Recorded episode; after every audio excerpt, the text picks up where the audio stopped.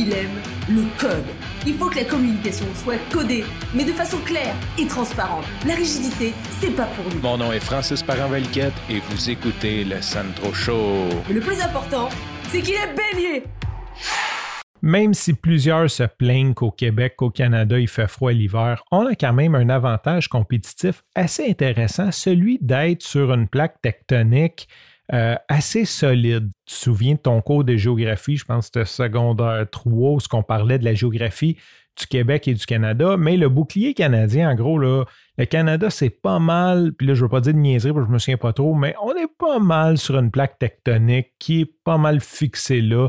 Euh, il n'y a pas de jonction. Au meilleur de ma connaissance, on n'a pas de volcan en éruption. C'est fixe, il n'y a pas beaucoup de tremblements de terre, pas beaucoup de séismes.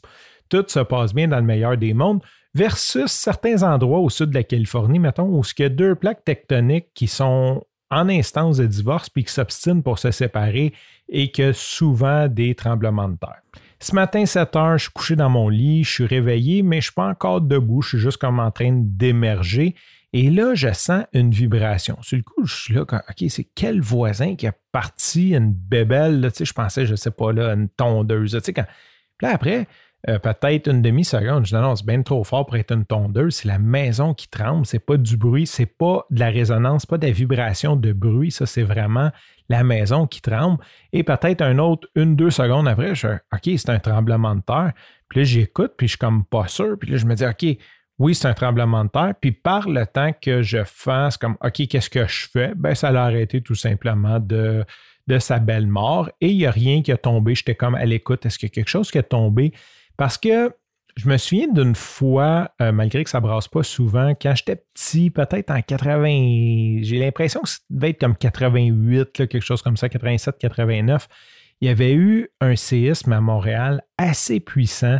je me souviens être assis dans le salon, euh, dans la maison, ce qu'on restait, Juju, tu t'en souvenir, sur couture, et que la bibliothèque a brassé et que même une statue, maman avait un bibelot, une petite statue qui était tombée de la bibliothèque tellement que ça avait brassé. Je pense que c'est pas mal euh, le plus gros événement, le plus gros séisme que j'ai vécu dans ma vie. Et ce matin, je dirais que c'est pas mal le deuxième, ou du moins c'est le deuxième que je suis conscient. Euh, je sais que ça arrive souvent dans la nuit. D'ailleurs, c'est arrivé il y a peut-être un an et demi, deux ans, quelque chose comme ça.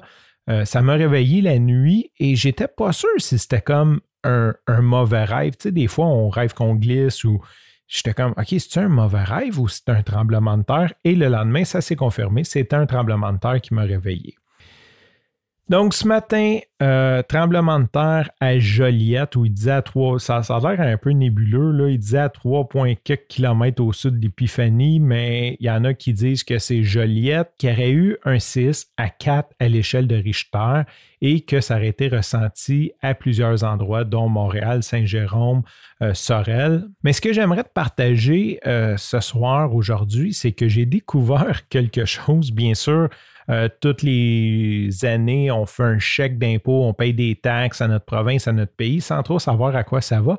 Et il y a un site qui s'appelle Séisme Canada. Donc, le gouvernement du Canada s'occupe de répertorier toutes les séismes, tous les tremblements de terre au Canada, s'occupe de faire des études. J'imagine aussi qu'ils doivent avoir des plans d'action, euh, comment aviser les gens s'ils savent qu'il y, a un gros séisme qui s'en vient, peu importe.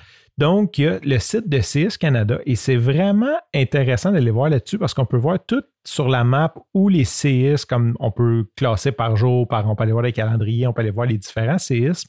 Et au Canada, il y aurait 4000 séismes par année, ce qui fait 11 séismes, donc 11 tremblements de terre par jour au Canada. Donc, même si on est sur du solide, euh, ça bouge quand même, ça brasse pas mal.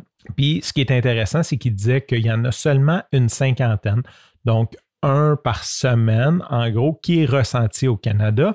Et l'autre chose que je voulais te partager avec toi, si jamais tu as ressenti le séisme aujourd'hui sur le site de Séisme Canada, tu peux remplir le formulaire pour dire que tu l'as ressenti. Tu n'es pas obligé de mettre ton nom là, si jamais tu es complotiste. Il te demande quand même le lieu où tu étais quand tu l'as ressenti. Et tu peut décrire ce que tu as vécu et eux, ça leur donne de, l'information dans leur base de données pour pouvoir prévoir comment que les prochains séismes vont affecter les régions ou comment qu'ils se déplacent un peu trouver comme le chemin qu'il fait. Fait que je trouve ça vraiment cool. Je ne suis pas un tripeux de remplir des sondages ou de juste donner de l'information. Mais pour des CS, dans même, j'ai trouvé ça cool. En plus, le formulaire est simple. C'est comme une dizaine de questions, là, vraiment comme facile à répondre. Ça se fait super bien. C'est rare pour un site gouvernement. Donc, tu remplis le formulaire, tu fais soumettre et eux, ben, je ne sais pas ce qu'ils font des données. Sur ce, je te remercie pour ton écoute. Je te dis à demain et bye bye.